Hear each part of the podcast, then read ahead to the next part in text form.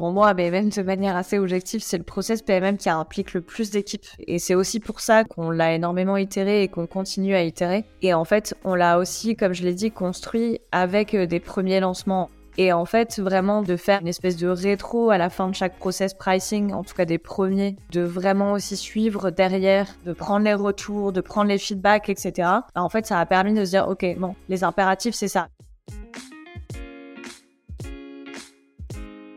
Hello, je suis Carlotta. Bienvenue dans Product Marketing Stories, le podcast qui décrypte les méthodologies, partage des conseils et apprentissages concrets pour rendre compréhensible et accessible le product marketing. Pour cet épisode, j'accueille Marion Ravu, Head of Product Marketing chez Usign, pour parler pricing. Parce que le pricing, c'est bien plus que mettre juste un prix sur un produit. Bien implémenté, il peut devenir un véritable levier de croissance. J'avais à cœur d'échanger sur ce sujet avec Marion, car beaucoup de parties prenantes sont impliquées dans le processus de décision. Il y a plein de stratégies différentes qui existent et la place du PMM n'est pas toujours très claire. Alors que c'est un des piliers clés du positionnement et du go-to-market. Dans cet épisode, Marion nous livre la méthodologie développée chez Usign après de nombreuses itérations pour construire une stratégie de pricing efficace et durable.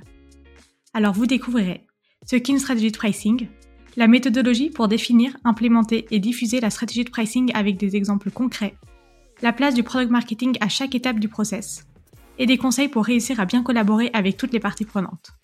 J'espère que cet épisode vous aidera à y voir plus clair sur ce sujet à la fois passionnant et complexe. Bonne écoute Hello Marion, comment tu vas? Au top, franchement super. Hyper contente d'avoir l'occasion de discuter avec toi euh, sur plein de sujets product marketing. Trop bien. Écoute, pour commencer, est-ce que tu peux te présenter en quelques mots?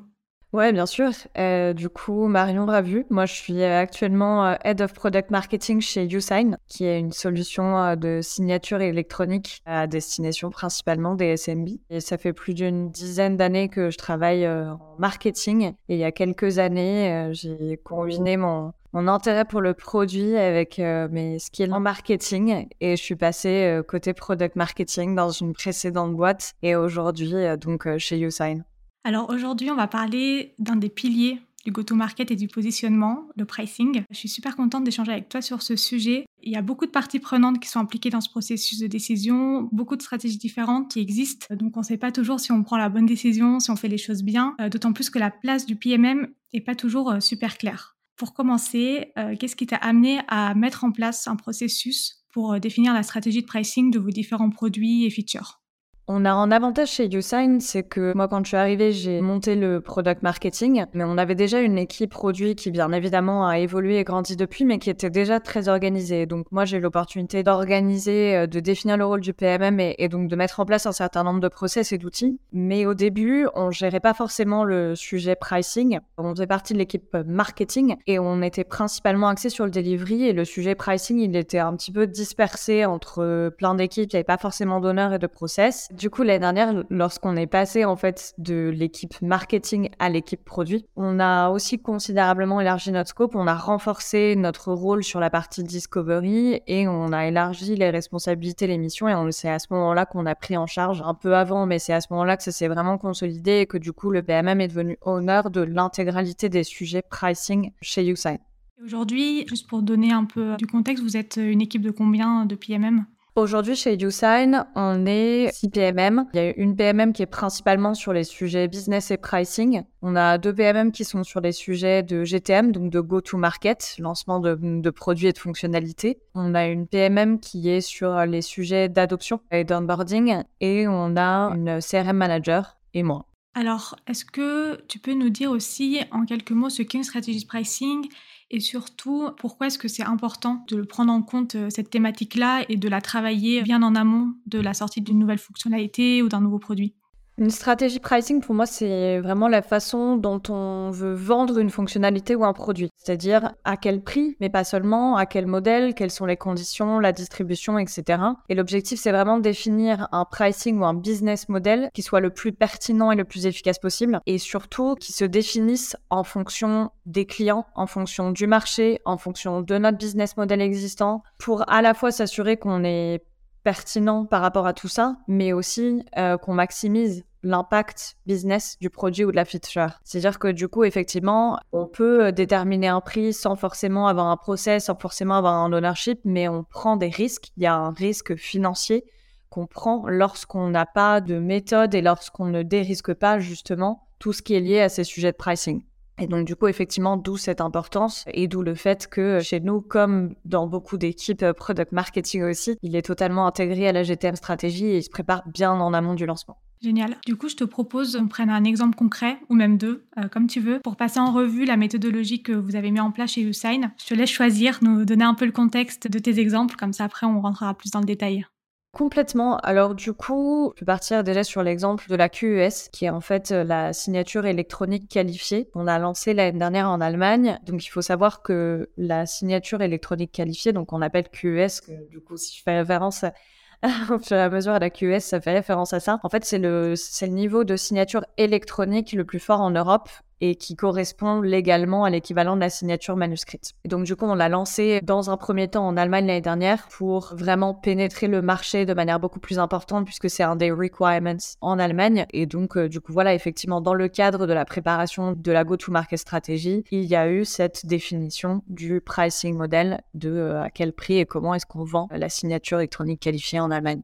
Ok, Bon, alors on va rentrer dans le vif du sujet. Est-ce que tu peux du coup nous résumer le framework sur lequel vous vous êtes basé? Et comme ça, on rentrera dans le détail euh, de chaque. Complètement. Euh, déjà, effectivement, ce process, ce framework, il est découpé, comme beaucoup de projets, euh, product marketing ou même produits de manière générale, en deux phases. Il y a la phase discovery, il y a la phase delivery. Les premiers sujets qu'on a gérés, on n'avait pas forcément un process de défini et c'est aussi en testant sur d'autres lancements, sur euh, d'autres niveaux de signature par exemple, sur des petites fonctionnalités, etc. On a aussi mis en place ce framework en disant ah ok, bah en fait ça c'est une information qu'il nous faut absolument, ça c'est une information qui nous manque, etc. Et qu'on s'est dit ok, bon bah au fur et à mesure on a construit quelque chose. Donc à la fois avec euh, des, des phases de discovery basées qui reprennent les différents aspects que j'ai évoqués plus tôt, et puis effectivement la définition, la validation, et notamment comme tu le disais tout à l'heure, qui on implique à quel moment, parce que je pense que c'est un des process product marketing qui implique vraiment le plus de personnes et d'équipes. Donc si on passe sur du coup la première étape qui est la phase analyse, c'est ça, de la définition euh, du pricing, est-ce que tu peux rentrer un peu plus dans le détail sur ce que tu fais à ce moment-là?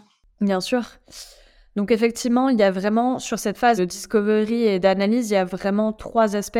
Il y a le marché, la concurrence, donc comprendre les pratiques de marché et le positionnement des concurrents par rapport à, à, ce, à ce produit ou à cette feature. Étudier la valeur perçue par les clients et combien est-ce qu'ils sont prêts potentiellement à, payer.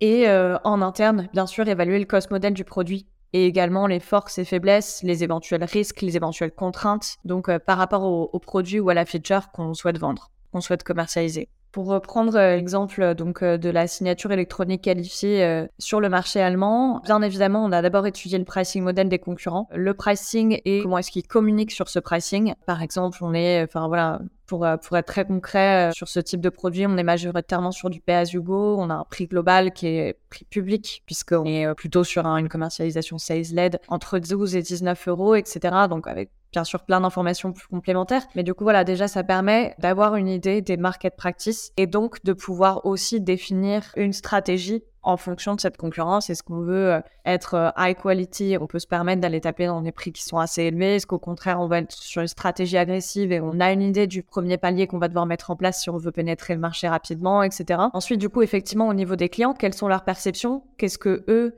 ils s'attendent à payer en fonction des fonctionnalités qu'on leur propose de mettre en face. Euh, donc ça, ça se fait via des interviews, des surveys, du ghost calling, voilà, hein, vraiment des initiatives de discovery classiques comme ça peut être le cas sur d'autres euh, sujets produits. On met aussi sur les gros sujets, donc ça a été le cas sur la QES, euh, on met en place des VTP surveys, donc des willingness to pay surveys, qui suivent une méthodologie assez précise et là qui viennent vraiment questionner nos prospects ou nos customers sur euh, des, des, tranches de prix assez précises et donc de mettre vraiment en adéquation la valeur perçue et le prix en face. Quoi.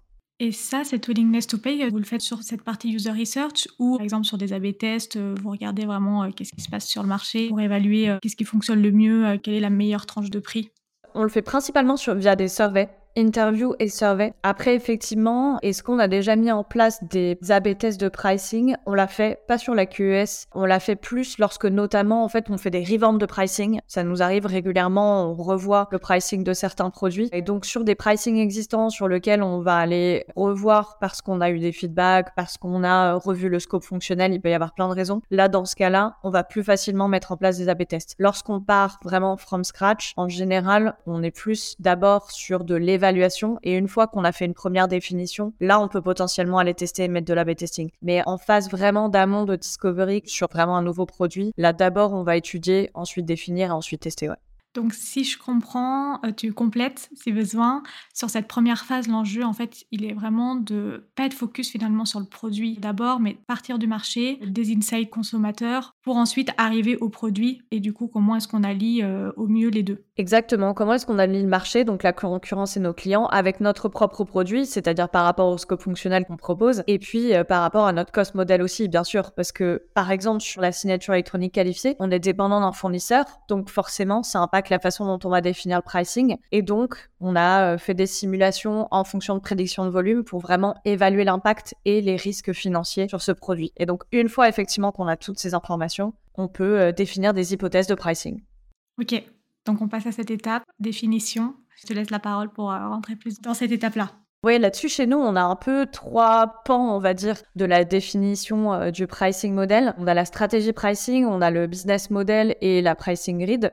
Ces différents aspects, ils vont être plus ou moins présents en fonction de la taille, bien évidemment, de la feature ou du produit. C'est-à-dire qu'il y a certaines fonctionnalités, euh, une fois qu'on a fait cette phase d'analyse, on se dit, OK, c'est une fonctionnalité qui va être inclue par défaut dans tel ou tel plan, etc. Donc là, la question, c'est de se dire, à partir de quel plan, est-ce qu'on met des quotas, des conditions particulières, etc. Et en revanche, lorsqu'on est sur un add-on, donc un produit qu'on va vendre en complément des différents abonnements qu'on propose, dans ce cas-là, il va falloir définir un prix et un business model euh, bien défini euh, pour pouvoir le vendre en tant que tel. Donc du coup, d'abord, ben, effectivement, définir euh, le business model est-ce qu'on fait un prix euh, usage-based? Est-ce qu'on fait un prix par user? Est-ce qu'on fait du pay-as-you-go Est-ce qu'on fait, va faire du yearly packages Des quotas précis, un prix unique? Ou est-ce que ça varie? Enfin voilà, il y a tout un nombre de critères qu'il va falloir définir et il existe différents business models qu'on peut appliquer. Chez YouSign, nous, on a différentes stratégies pricing en place en fonction de nos abonnements, en fonction de la typologie des add-ons qu'on peut vendre. On a du user-based ou feature-based pour nos plans. On a du usage-based pour nos add-ons. Donc, euh, comme par par exemple les différents niveaux de signature qu'on propose.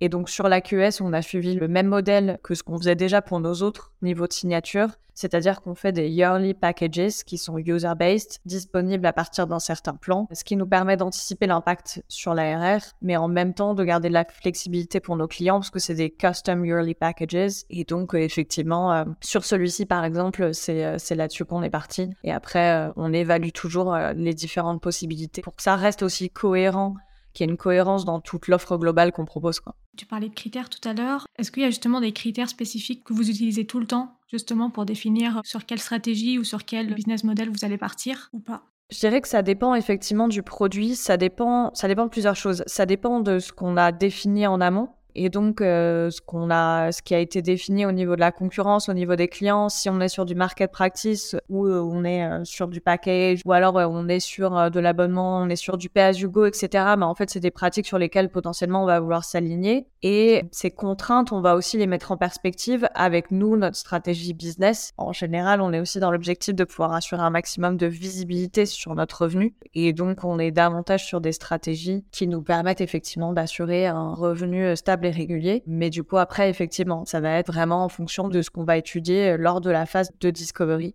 Ça dépend aussi de la stratégie commerciale, entre guillemets, qu'on va vouloir euh, mettre en place. C'est-à-dire qu'il euh, y a un autre critère qui rentre en compte lorsqu'on définit notre pricing, c'est de se dire quelle est la stratégie pricing qu'on veut privilégier pour ce produit ou pour cette feature, c'est-à-dire est-ce qu'on est dans une optique, on est installé sur un marché, donc on veut protéger nos marges à tout prix, on veut scaler à 100% sur l'attente des clients, ou alors on est sur un nouveau marché, donc on a envie de le pénétrer rapidement, on va se permettre d'aller plutôt avoir un prix bas, attirer rapidement, optimiser les coûts d'échelle, etc. Donc ça aussi, c'est vrai que forcément ça joue. On a eu des stratégies différentes. Par exemple, donc euh, je le disais, avec la signature qualifiée en Allemagne, on était sur un contexte de pénétration de marché. D'abord, effectivement, on a décidé de mettre en place un pricing plus agressif pour soutenir notre arrivée et ensuite, ça n'empêche pas qu'on peut adopter une stratégie différente une fois que le produit est installé. Alors qu'avec euh, un autre de nos produits qu'on a lancé aussi l'année dernière qui s'appelle Forms, qui vient en fait en amont de la signature pour automatiser la préparation d'un contrat. Là, l'objectif, c'était vraiment de coller aux attentes de nos clients en fonction de leur valeur perçue, en fonction du prix attendu. Et donc, on a défini notre modèle pricing avec ce critère principal. Une fois qu'on a défini la stratégie, le modèle, comment est-ce qu'on met ce pricing dans la grille au global, on passe, j'imagine, au moment du test en vrai. Effectivement, il y a une phase de testing. Et là encore, en fait, il y a différents aspects qu'on va tester. C'est-à-dire que, bien évidemment, on va tester l'attraction auprès de nos potentiels clients ou prospects, mais on va aussi s'assurer qu'en fait, le pricing qu'on a défini, il est faisable. C'est-à-dire qu'en fait, lorsqu'on définit un pricing, en tout cas chez Usign, on ne se limite pas en termes de contraintes techniques. On va partir du principe qu'on va faire émettre des hypothèses. C'est pour ça qu'à cette étape-là, on est encore sur des hypothèses. On va émettre des hypothèses de pricing qui seraient la meilleure stratégie dans le contexte dans lequel on souhaite lancer le produit. En revanche, ensuite, on va vraiment confronter ces hypothèses, exactement comme on le ferait sur un produit. Hein. On va confronter ces hypothèses à la faisabilité technique en termes d'implémentation, que nous on le fait avec les équipes Ops et Finance, ce dans notre produit, sur les outils, etc. Et donc, ça peut être assez rapide parce que, donc encore une fois, comme la signature qualifiée, on était sur un business model qui existait déjà sur nos autres niveaux de signature. Donc la faisabilité, euh, le test de faisabilité a été assez rapide. Sur formulaire, le module complémentaire dont je parlais tout à l'heure, cette étape,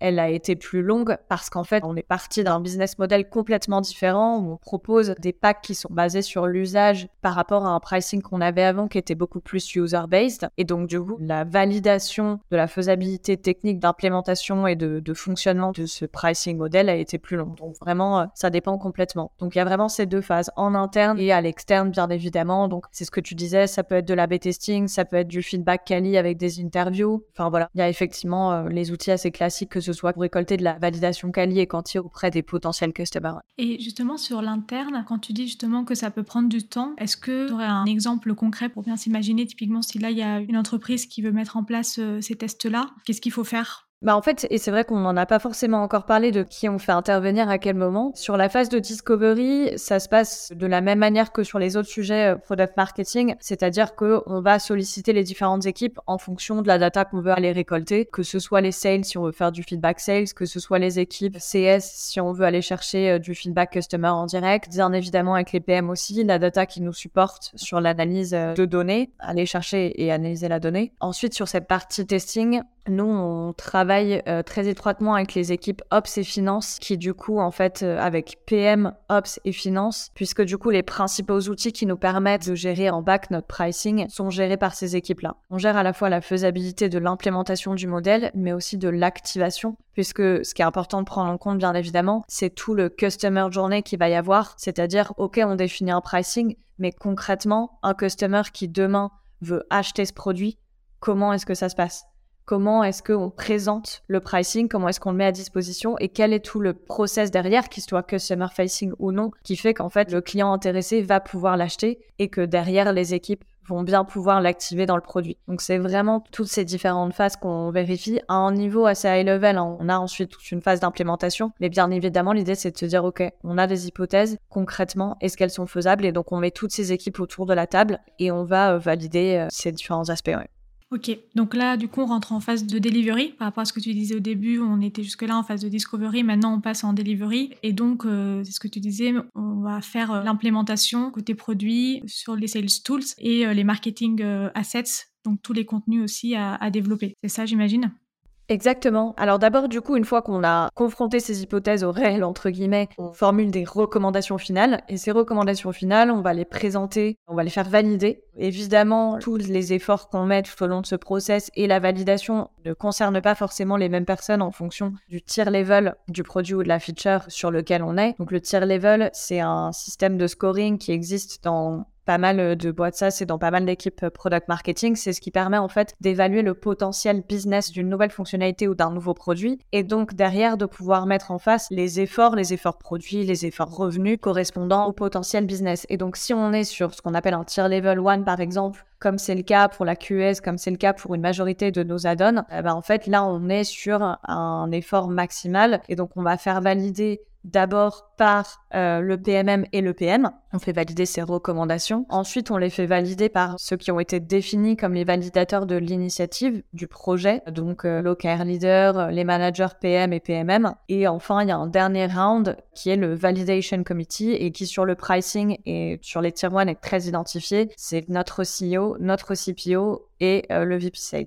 Bien évidemment, on s'assure en amont d'avoir récolté les inputs des directeurs produits, revenus et finances, et voilà, qui vont être plus des contributeurs pour donner leurs inputs au moment des hypothèses avant la recommandation et la validation. En tout cas, chez Usign, euh, pour les plus gros produits, euh, c'est vraiment ce process-là. Donc effectivement, après euh, l'implémentation, donc tu parlais dans les différents streams entre guillemets quoi. Est-ce que tu peux peut-être rentrer un peu plus dans le détail dans l'implémentation? Tu parlais euh, par rapport à ton exemple avec euh, la signature électronique. Peut-être donner quelques exemples sur euh, qu'est-ce que concrètement vous avez fait pour implémenter ce pricing à ce produit?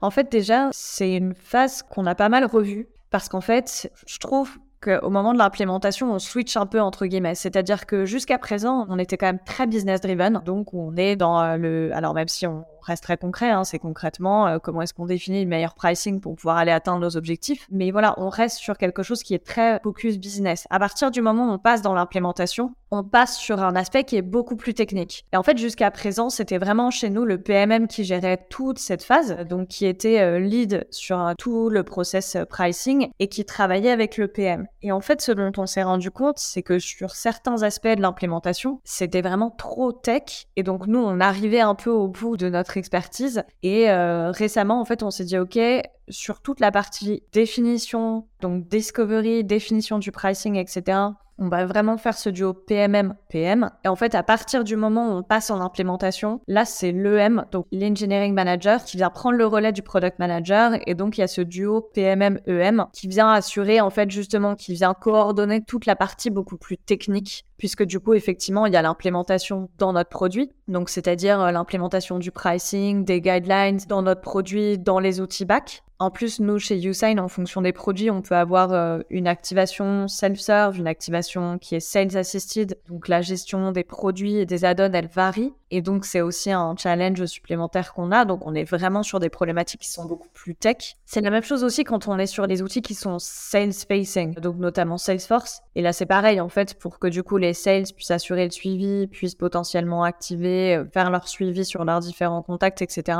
Bah là, c'est pareil, en fait, c'est vraiment de l'implémentation tech pure, alors qui se fait plus côté ops chez nous. Mais c'est pareil, on a besoin d'avoir ces interlocuteurs et donc ça, c'est vraiment l'EM qui va venir suivre tout cet aspect-là. Et puis après, on a une partie plus euh, asset, on va dire, qui est moins tech, qui sont euh, la mise à jour des différents assets qui sont impactés, que ce soit sur le site, sur les pages pricing, sur les pages produits, que ce soit les assets sales, avec nos pricing grid, avec les decks, les, les éventuels battle cards qui sont concernés, etc. Et là encore, effectivement, cet impact, il dépend. Est-ce qu'on est sur un pricing qui est customer facing ou un pricing qui est uniquement euh, géré côté sales, auquel cas, du coup, forcément, là encore, l'impact, il est plus léger. Donc, vraiment, à chaque fois, ça dépend de quel produit ou à quel produit on s'adresse, tout le process de vente et d'activation derrière qui va impacter cette phase d'implémentation sur ces trois aspects.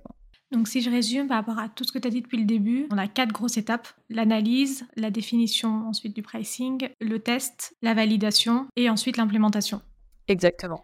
Et du coup, là vraiment la toute dernière étape, et tu commences à en parler, c'est la diffusion de ce pricing, que ce soit en interne ou en externe. Est-ce que tu peux euh, nous donner quelques conseils sur comment est-ce que tu communiques en interne et du coup aux clients ou aux prospects sur euh, ce nouveau prix? Et du coup, quand c'est un nouveau produit, il y a un nouveau prix, mais aussi potentiellement quand il y a un nouveau prix sur un produit existant, comment est-ce que vous le gérez? Effectivement, j'en ai pas parlé, mais on fait aussi régulièrement de la review de pricing existant, que ce soit pour plein de raisons différentes. On le fait par exemple sur notre application régulièrement, parce qu'en fait, bien évidemment, régulièrement, on a un scope fonctionnel qui change, qui s'enrichit. On a potentiellement aussi des nouveaux use cases, etc.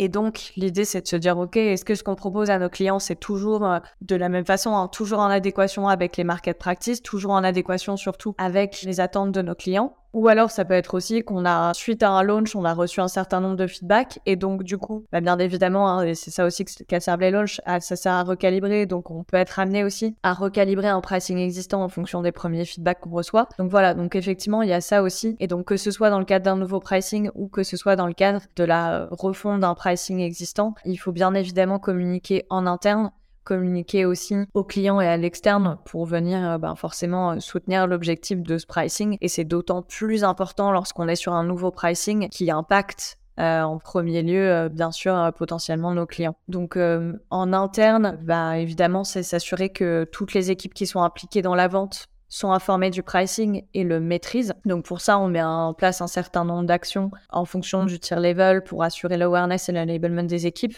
Donc euh, ça peut être des training sessions, des battle cards, des FAQ. Voilà, là encore une fois, l'effort il va être euh, scalé euh, par rapport au potentiel impact business du produit ou de la fonctionnalité dont on parle. Et puis ensuite, effectivement, bien évidemment, communication à nos utilisateurs, clients et prospects et en général, en fait, ces différentes actions, elles sont vraiment intégrées à la stratégie go-to-market du produit. Les seules exceptions, c'est celle dont je parlais tout à l'heure, c'est la refonte de pricing existant qui peut avoir un potentiel impact sur nos clients existants et le pricing d'une nouvelle version d'un produit ou d'une fonctionnalité qui peut avoir un impact sur les clients qui utilisent la version antérieure et qui seront un jour amenés à être migrés. Mais donc, euh, sur la signature qualifiée, par exemple, on était vraiment sur un nouveau produit qui n'était pas disponible sur l'ancienne version. Donc, c'était totalement intégré à la stratégie de lancement. Parce que du coup, communiquer sur ce nouveau pricing, ça veut dire communiquer sur le nouveau produit. Et donc, du coup, euh, c'est vraiment intégré euh, au lancement du produit. Quoi. Super clair. Du coup, tu en as un peu parlé tout à l'heure sur typiquement la signature électronique qui était pour l'Allemagne. Comment est-ce que tu prends en compte la dimension internationale quand il y a un produit qui doit être lancé dans plusieurs pays? Carrément hyper important et on le prend en compte dès le début, à la fois sur euh, le discovery qu'on met en place, dont j'ai parlé tout à l'heure. On fait un discovery par marché, donc sur les principaux marchés sur lesquels YouSign est présent, c'est-à-dire la France, l'Allemagne et l'Italie. Et en fait, on va définir une stratégie quand on définit un pricing une stratégie pricing, on définit au global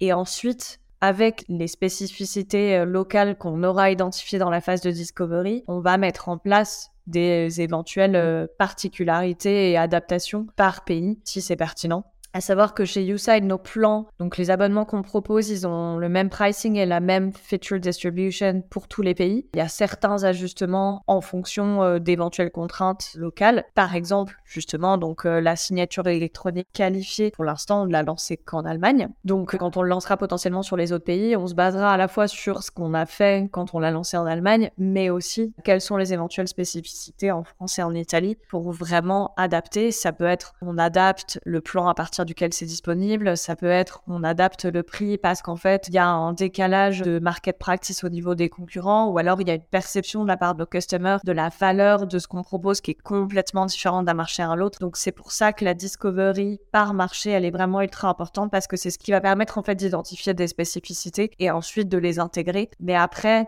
voilà, nous on a fait le choix aussi dans la mesure du possible de garder une cohérence entre les différents marchés et ensuite c'est de l'adaptation en fonction des spécificités.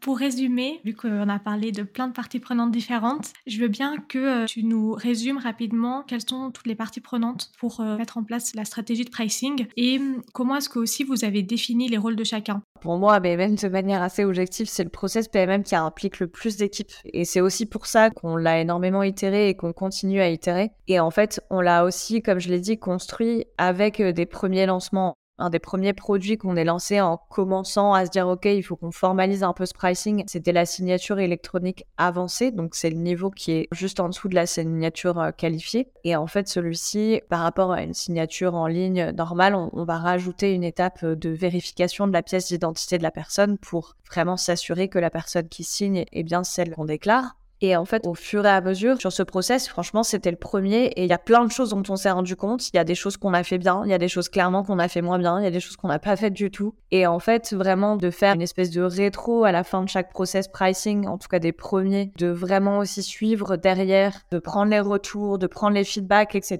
Bah, en fait, ça a permis de se dire, OK, bon, les impératifs, c'est ça. Bien évidemment, on sait qu'il faut faire du discovery. Mais après, concrètement, comment on le fait et surtout qui on implique à quel moment, c'est vraiment en le faisant qu'on s'est rendu compte des impératifs et qu'on itère encore aujourd'hui. La preuve avec les engineering managers qui faisaient partie des contributeurs et qui sont maintenant coordinateurs avec le PMM sur la phase d'implémentation. Donc au niveau des différentes équipes, en tout cas chez Usign qui sont concernées, on a côté revenus, on a les sales et le customer success pour la partie à la fois discovery et de l'autre côté euh, enablement, notamment lorsqu'on est sur les annons qui sont euh, poussés par les sales. La team ops, donc opérationnelle, opération pour le testing, comme j'ai dit, de faisabilité et de déploiement dans les outils revenus.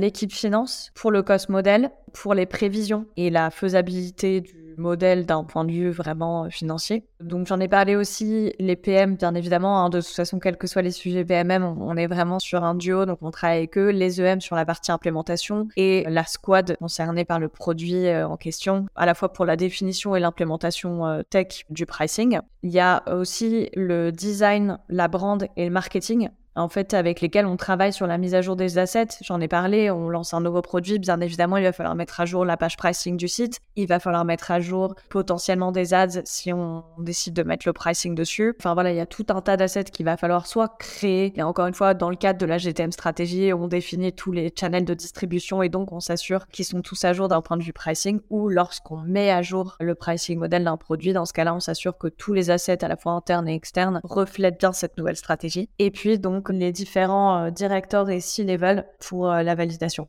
Donc c'est sûr que sur ce process, vraiment la collaboration, le partage d'informations, la transparence, c'est vraiment forcément un des facteurs clés principaux de succès d'un bon pricing. C'est vraiment ce qui va faire qu'on s'assure de définir le bon pricing model, celui qui va être le plus efficace pour l'objectif qu'on a fixé euh, pour le produit ou la fonctionnalité en question.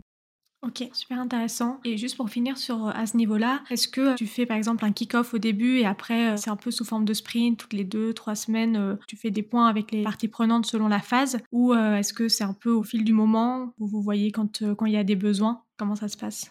Il y a les deux. Donc en général, c'est une initiative à part entière qui vient soutenir un KR chez nous, donc un Key Result. Et donc dans le cadre de cette initiative, en amont vont être définis le scope de comme dans un projet classique, hein, le scope, les objectifs chiffrés, les contributeurs et les validateurs. Et donc une fois que tout ça s'est défini, il y a un kick-off. Ensuite, il y a une avancée au fil de l'eau avec les différents interlocuteurs identifiés à chaque phase. On a également des stirco qui sont ouverts à tous. Chez nous, euh, tout le monde peut se joindre à un stirco, quel que soit le sujet, et donc qui, effectivement, de manière régulière, informe sur l'avancée du projet et puis un comité de validation qui vient donc euh, valider le pricing model avant qu'on rentre dans la phase d'implémentation. Et là, l'implémentation, il y a évidemment un suivi au quotidien qui est à la charge du PMM de s'assurer qu'il y a régulièrement des échanges, principalement avec le PM et ensuite avec le M, mais aussi du coup avec les différents interlocuteurs et le fait qu'ils soient vraiment très clairement identifiés dès le début et qu'on sache. C'est ça aussi, c'est qu'en fait, comme ça fait quand même plusieurs fois, on a eu l'occasion de travailler sur plusieurs sujets pricing, encore une fois, soit des nouveaux produits, soit des revamps.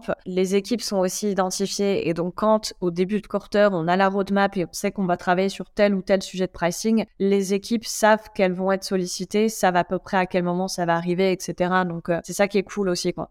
Et est-ce que pour finir, euh, tu peux nous dire justement en prenant un peu de recul les résultats que vous avez obtenus euh, grâce à la mise en place de cette méthode que vous avez du coup itérée pour l'améliorer, lancement de produit après lancement de produit si je peux dire ça comme ça? alors déjà, la fiabilité forcément du pricing model, puisque du coup, les phases de research et de validation qui sont bien identifiées, qui sont cadrées, qui sont alimentées, ça permet vraiment d'assurer une adéquation avec le marché, avec les attentes de nos clients, avec notre business model aussi, et donc de pouvoir assurer un impact des produits qui est un impact business de nos produits qui est plus important en termes de rapidité aussi puisque du coup, le fait que le process soit bien défini, qu'il ait été éprouvé, qu'on l'adapte au fur et à mesure, qu'on l'adapte aussi en fonction du tier level, ça nous permet de roll out assez rapidement et de scaler ce pricing pour chacun de nos produits et features. Et puis, flexibilité aussi, puisque du coup, c'est beaucoup plus facile d'adapter un pricing, de le review, etc. Quand on a un process défini, quand on a des interlocuteurs identifiés, puisqu'on l'ajuste aux différentes contraintes qu'on peut avoir. On peut réagir de manière beaucoup plus rapide, mais aussi beaucoup plus simple lorsqu'on a un feedback et qu'on s'aperçoit qu'il va falloir euh, revamp, lorsqu'en fait on a l'opportunité d'aller le décliner sur un autre pays, etc. Voilà, le fait qu'il y ait ce process, ça permet cette flexibilité, ça permet aussi d'anticiper. Les équipes, comme je l'ai dit, elles le savent, elles sont identifiées, elles savent quand est-ce qu'elles interagissent, quand est-ce qu'elles interviennent sur un process pricing. Donc du coup, voilà. Après, sur l'impact quanti, c'est toujours un peu compliqué, honnêtement, d'identifier l'attribution du pricing dans le rôle business d'un produit. Ce qui est sûr, c'est que voilà, on sait que ça joue un rôle aussi dans l'atteinte des objectifs qu'on fixe pour ces différents produits et features. Super clair. Écoute, merci beaucoup Marion pour le partage de cette méthodologie euh, super complète. Je pense que ça va servir à énormément de monde. Si ça te va, on passe aux dernières questions. Du coup, quelle est la prochaine personne que tu aimerais écouter sur ce podcast? Alors, je sais qu'il y a pas mal euh, de personnes du product marketing euh, que tu as prévu d'interviewer et ça, c'est hyper cool. Ce qui serait intéressant, c'est euh, d'avoir le témoignage de Teresa, qui est Head of Product Marketing chez Conto. C'est intéressant parce que je pense que c'est une des plus grosses équipes de product marketing en termes de taille dans l'univers SaaS. Et donc, intéressant, peut-être pas sur cette problématique, mais en tout cas de voir comment est-ce qu'elle a su faire évoluer une équipe pour arriver à la taille où elle est aujourd'hui. Et pour finir, dernière question, est-ce qu'il y a un livre en particulier que tu recommandes, pas forcément focus sur le PMM Il y a un livre qui m'a pas mal marqué aidé aussi dans ma carrière euh, professionnelle en tant que femme, notamment, qui est le bouquin qui s'appelle Lean In, Fostering Women's Leadership and Workplace Inclusion, qui a été écrit par euh, Sheryl Sandberg, qui est euh, l'ancienne CEO de Facebook, et qui parle en fait de la place des femmes dans le milieu professionnel et justement de lean in, c'est-à-dire de ne pas hésiter à aller chercher ce siège à la table. C'est très très littéralement traduit la façon dont je l'explique. Mais voilà, je trouve que c'est assez intéressant parce que euh, bah, ça permet de, renforcer euh, la confiance à aller chercher les opportunités. Et du coup, je sais que moi, ça m'a ça a contribué à m'aider euh, justement dans mon rôle de, de, product leader, dans mon rôle de manager, dans mon rôle de femme dans, dans une industrie SaaS. Génial. Merci beaucoup pour tous ces conseils, cette méthode. C'est génial. Si jamais les auditeurs veulent te contacter, où est-ce qu'ils peuvent te contacter, euh, t'écrire Sur LinkedIn, sans souci, je réponds. Ok, trop bien. Bah, merci beaucoup Marion et je te dis à bientôt. Bah, merci à toi. À bientôt. Merci d'avoir écouté cet épisode jusqu'au bout. Si l'épisode t'a plu, n'hésite pas à le partager sur LinkedIn en me taguant. Tu peux aussi me soutenir en laissant un avis 5 étoiles sur Apple Podcast et me laisser un commentaire. Ton aide est précieuse pour m'aider à faire connaître Product Marketing Stories et aussi m'encourager à créer davantage de contenu. Alors merci